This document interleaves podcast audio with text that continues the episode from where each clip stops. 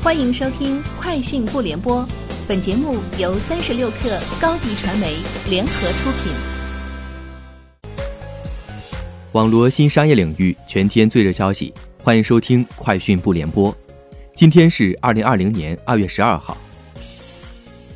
三十六氪获悉，苏宁拼购正式公布助农十八项举措，其中包括推出加在苏宁拼购直播计划，利用苏宁线下门店主播加网红主播。对农户商品进行一对一帮扶计划，苏宁拼购向全类目商家开放免平台使用费，扣点低至百分之零点六，设置极速审核绿色通道，六小时内完成等。三十六氪获悉，阿里安全推出 AI 防疫师系统，该系统具备实时精准测体温、佩戴口罩识别、预警和追踪高危人群等功能，可在园区、办公室、商场、地铁站。机场等人群密集的公共场所快速部署。三十六氪获悉，近日快手发起云蹦迪活动，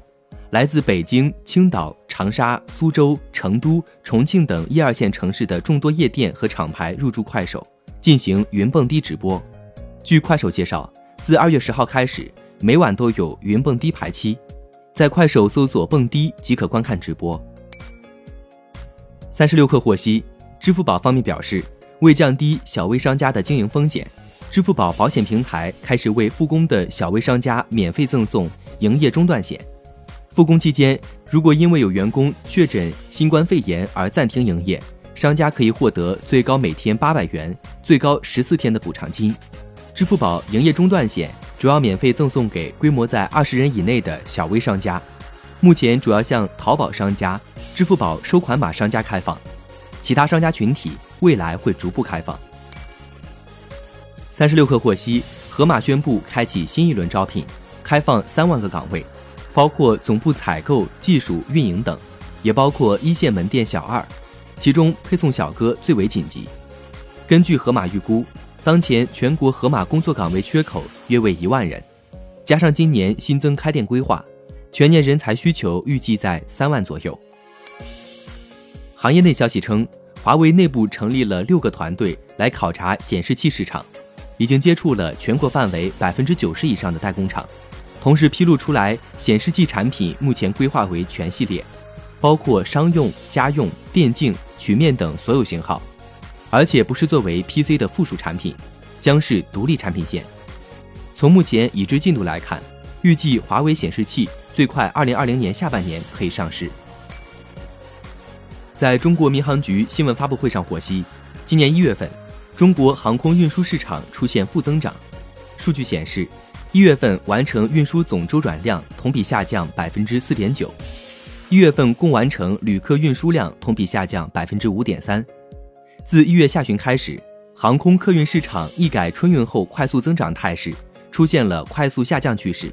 一月份共完成货邮运输量同比下降百分之九点八。一月二十三号后，航班效益下滑，行业飞机日利用率降至五小时左右，航空公司客座率和运载率下滑至百分之五十以下。外媒报道称，苹果公司正在与中国台湾地区的供应链合作伙伴合作开发几种即将推出的产品，其中包括所谓的 AirPod Pro Lite。上述的其他产品包括下一代 iPad、Apple Watch 和 iMac 产品。所有这些产品都将在未来几个月内进行更新，尽管诸如 iPad 和 Apple Watch 之类的产品不太可能在九月之前发布。以上就是今天节目的全部内容，明天见。欢迎添加小小客微信 xs 三六 kr 加入克星学院，每周一封独家商业内参，终身学习社群，和大咖聊风口，谈创业。和上万客友交流学习。高迪传媒，我们制造影响力。商务合作，请关注新浪微博高迪传媒。